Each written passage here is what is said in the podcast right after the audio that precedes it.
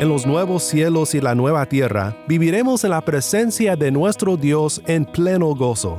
No es un lugar efímero, como un sueño, es la tierra tal como Dios la diseñó desde un principio, un lugar para que la humanidad habite en plena comunión y dicha con su Señor, y viva su vida bajo el dominio de su Creador. Jesucristo, el gran Cordero, nos pastoreará y nuestras tribulaciones serán como un sueño distante que ya no recordaremos.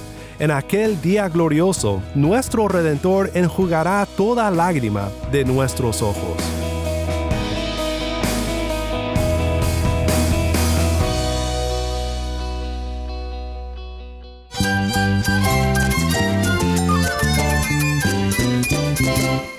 Cristo es la esperanza. Cristo es mi Señor y mi Salvador. Cristo ha transformado mi vida. Cristo es la viña. Separado de Él, nada puedes hacer. Cristo es el camino, la verdad y la vida. Jesús es mi todo. El único descanso, la única paz verdadera es con Jesucristo. Estás escuchando a El Faro de Redención, Cristo desde toda la Biblia para toda Cuba y para todo el mundo.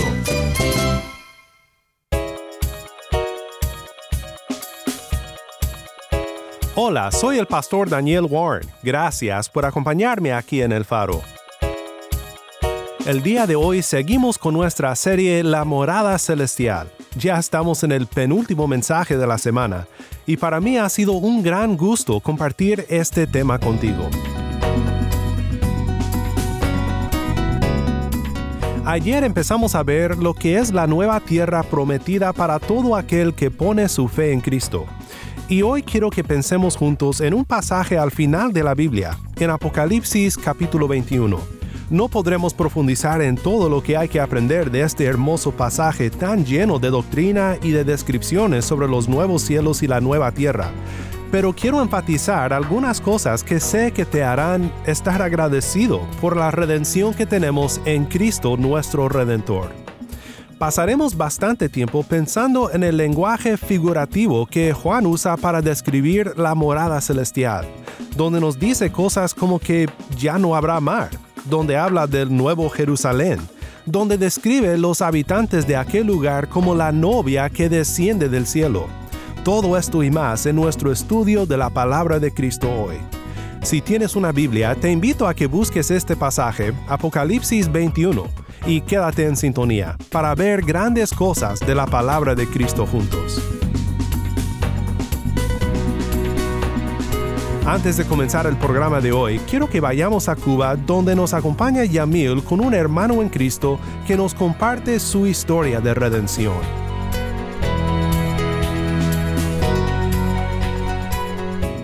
Es bonito, ¿no? Como Dios va poniendo las piezas, la va uniendo hasta llegar al resultado que Él quiere que tenga en cada uno de sus hijos cristianos.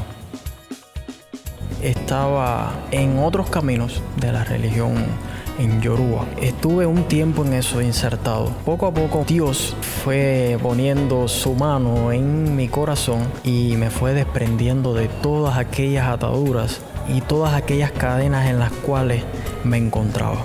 Fue un cambio radical y se fue viendo en mí otro, otro, otro modo de vivir, otro modo de ver la vida. Es una, es diferente, todo es diferente.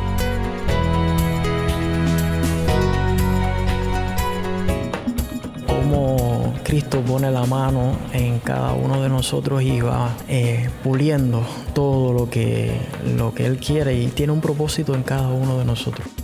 Gracias, Dairon. Gracias por tu testimonio. Gracias por tu palabra y tu tiempo. Muchas gracias, Dairon. Que Dios te siga usando en tus labores para el reino. Hoy quiero que continuemos en el mismo tema de ayer, pensando juntos en lo que es la nueva tierra que Dios preparará para los que por fe en Cristo vienen a Él.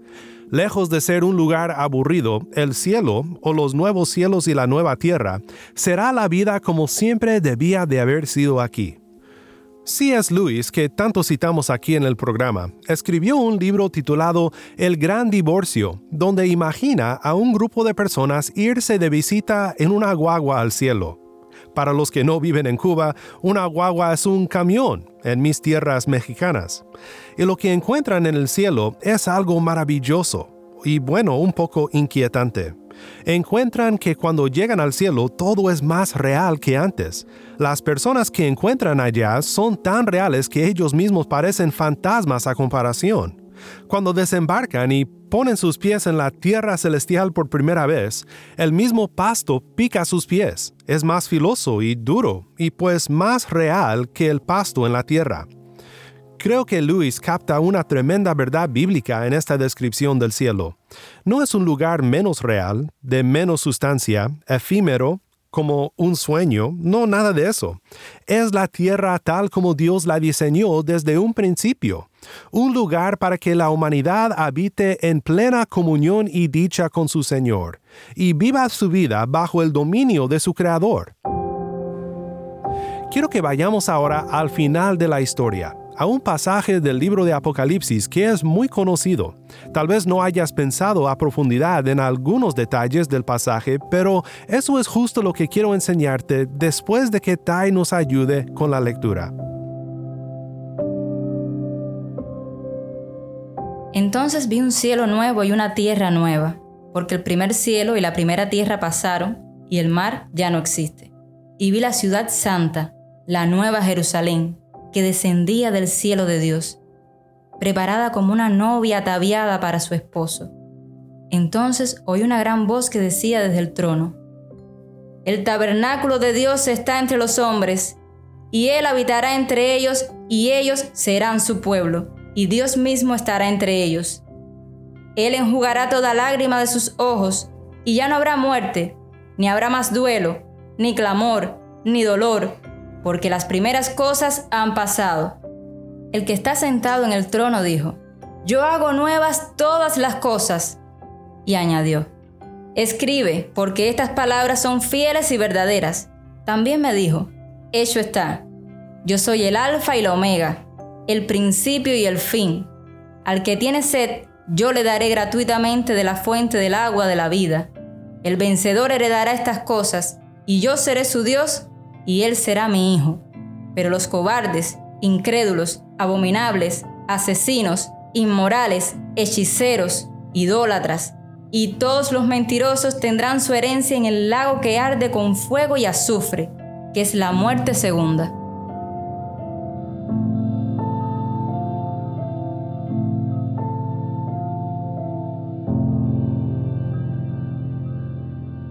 Apocalipsis 21, 1 al 8. Creo que no cabe duda que Juan, al grabar su visión del futuro aquí en Apocalipsis 21, usa material de Isaías 66 para describir lo que él vio. Si notaste, tal como el último pasaje que leímos ayer, empieza hablando de los nuevos cielos y la nueva tierra, y de la presencia de Dios con los que le adoran, y también termina hablando del fin de todo aquel que sigue en su rebelión. Entonces vi un cielo nuevo y una tierra nueva, porque el primer cielo y la primera tierra pasaron, y el mar ya no existe. Puede que escuchaste eso y dijiste, espera un momento, ¿me estás diciendo que será una nueva tierra tal como la nuestra, pero mi hermoso mar ya no estará? Sé que acá donde vivo en California, muchos de mis amigos que son surfeadores se mortificarían si nuestra morada eterna no tuviese mar. O por otro lado, tal vez opines del mar como José Martí, toda traidora arena y movediza, cual serpiente letal. Pues si compartes la opinión de Martí respecto al mar, entonces tienes más en común con los antiguos, especialmente los hebreos que consideraban al mar como un lugar de tormenta, de peligro. Debemos recordar que Apocalipsis contiene muchísimo lenguaje simbólico, y este es un ejemplo de ello. Considera los siguientes pasajes de los Salmos que ilustran este entendimiento del mar como un lugar de caos y de peligro. Salmo 74, 13 al 14. Tú dividiste el mar con tu poder, quebraste las cabezas de los monstruos en las aguas, tú aplastaste las cabezas del leviatán, lo diste por comida a los moradores del desierto. O Salmo 89, 8 al 10. Oh Señor, Dios de los ejércitos, ¿quién como tú, poderoso Señor? Tu fidelidad también te rodea. Tú dominas la soberbia del mar. Cuando sus olas se levantan, tú las calmas. Tú aplastaste a Egipto como a un herido de muerte. Esparciste a tus enemigos con tu brazo poderoso. Bien, entonces, ¿qué hacemos con la ausencia del mar en los nuevos cielos y la nueva tierra? Nos regocijamos, porque aunque existan las playas, los malecones, las olas y lo demás, lo que no existirá más es el caos y el peligro que el mar representa. Ahora quiero que pensemos en más detalles sobre la morada celestial de este gran texto.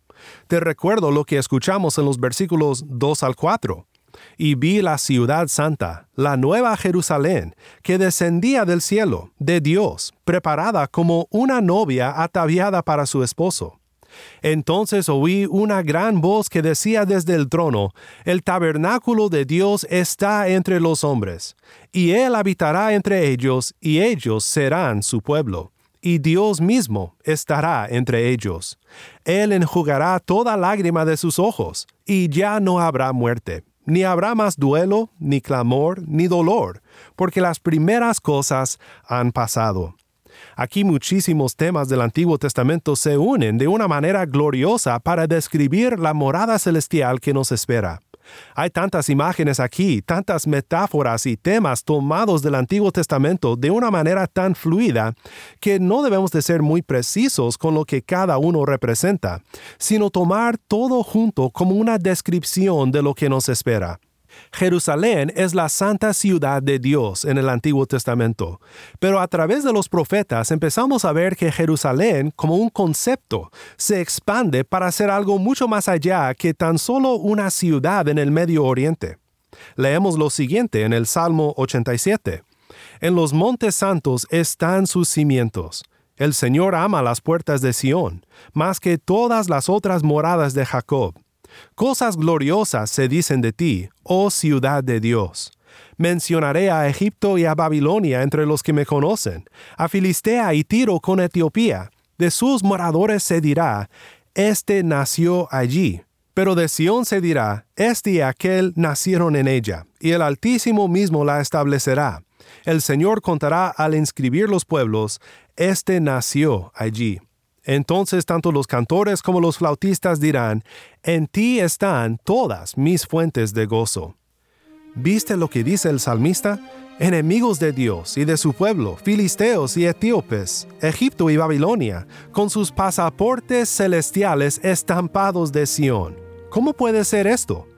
Quiero que vayamos unos capítulos antes, a Apocalipsis 7, donde miramos una multitud innumerable, internacional, adorando a Dios por su gran obra de redención.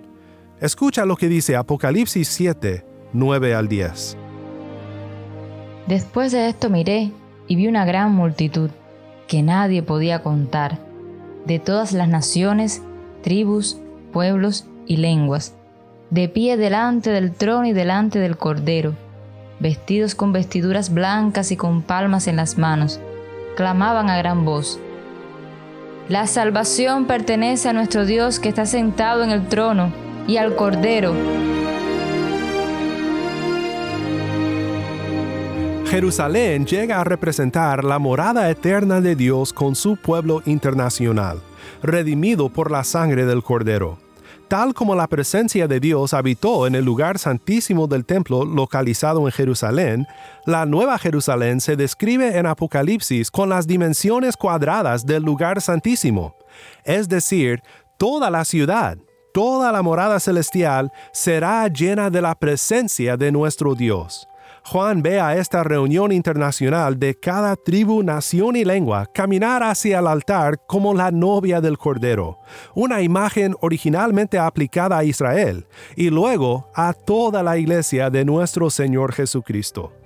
Regresando otra vez a Apocalipsis, la escena continúa con lo siguiente. Todos los ángeles estaban de pie alrededor del trono y alrededor de los ancianos y de los cuatro seres vivientes estos cayeron sobre sus rostros delante del trono y adoraron a Dios, diciendo, Amén.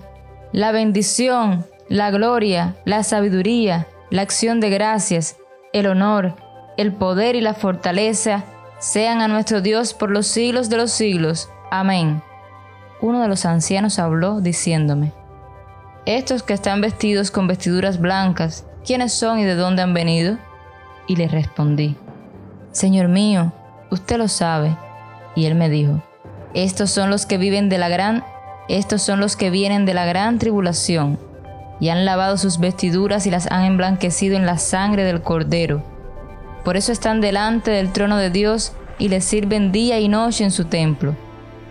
Y aquel que está sentado en el trono extenderá su tabernáculo sobre ellos, ya no tendrán hambre ni sed, ni el sol les hará daño, ni ningún calor abrasador, pues el Cordero que está en medio del trono los pastoreará y los guiará a manantiales de aguas de vida, y Dios enjugará toda lágrima de sus ojos.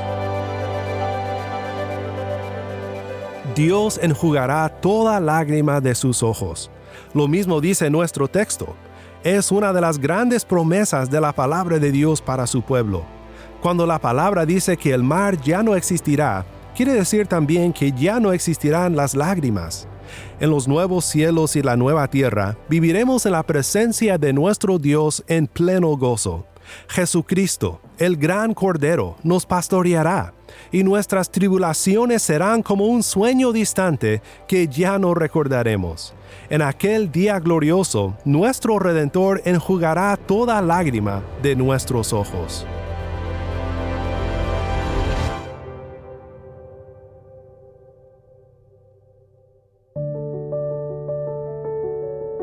Qué bueno es saber que Cristo nuestro Redentor viene a hacer todas las cosas nuevas. Es la promesa de nuestro Dios y ya lo está llevando a cabo por medio de su Espíritu. Personas muertas en sus delitos y pecados, somos hechas criaturas nuevas, unidos a nuestro Redentor Cristo Jesús. Es inimaginable cómo será realmente nuestra morada celestial, pero es bueno recordar que será la vida como siempre debía de haber sido, en la presencia de nuestro Dios por toda la eternidad. Este es un gozo que nos hace esperar aquí en medio de tantos momentos tristes y marcados por lágrimas, porque sabemos que no será el final de nuestra historia. Pero así no será para ti si no doblas las rodillas delante del Creador ahora mismo, antes de que sea demasiado tarde. Recuerda que los cobardes, incrédulos, abominables, asesinos, inmorales, hechiceros, idólatras y todos los mentirosos, todos aquellos que no son cubiertos en el Cordero, tendrán su herencia en el lago que arde con fuego y azufre, que es la muerte segunda. No esperes, ven al Cordero ahora mismo, que Él te espera con los brazos abiertos. Oremos juntos para terminar. Padre Celestial, nuestros ojos no han visto y nuestras mentes no pueden imaginar lo que tienes preparado para todo aquel que te sigue por fe y solo fe en Cristo Jesús. Perdónanos por las muchas veces que nosotros, tu pueblo, vivimos como si en este mundo necesitáramos nuestra mejor vida ahora porque nuestra mejor vida será entonces en tu presencia por siempre. Pido por todo aquel que me acompaña que aún no te conoce. Abre sus ojos, Señor, para que pueda ver la luz de tu gloria brillando en la faz de Cristo Jesús. En el nombre del Cordero que está en el trono celestial oramos. Amén.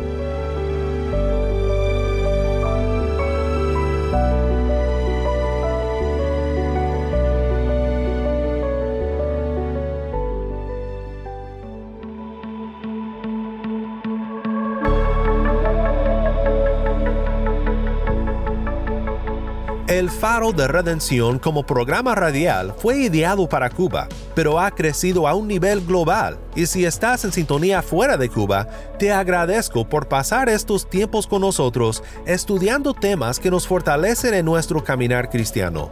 Para más información sobre este ministerio y sobre cómo tú puedes formar parte de nuestra misión, visita nuestra página web elfaroderedención.org nuevamente nuestra página web elfaroderedención.org. No olvides que también nos puedes seguir en las redes sociales, en Facebook, Instagram y Twitter. Solo busca El Faro de Redención. Allí encontrarás más contenido durante la semana para animarte en tu fe y para mantenerte informado sobre el ministerio del Faro. Si esta programación ha sido impactante para ti, queremos saber de ti. Puedes escribirnos al correo electrónico ministerio arroba el faro de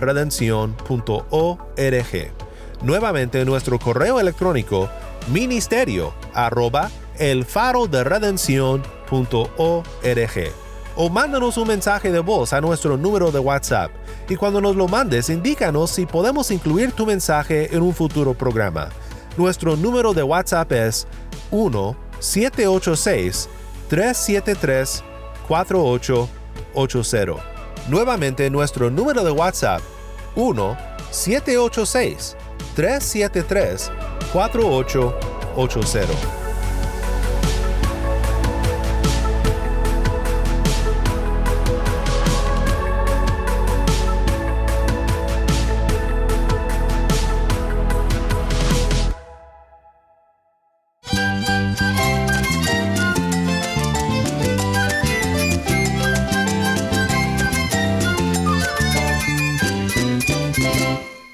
El pastor Daniel Warren. Te invito a que me acompañes mañana en esta serie La Morada Celestial, la luz de Cristo desde toda la Biblia, para toda Cuba y para todo el mundo, aquí en el Faro de Redención.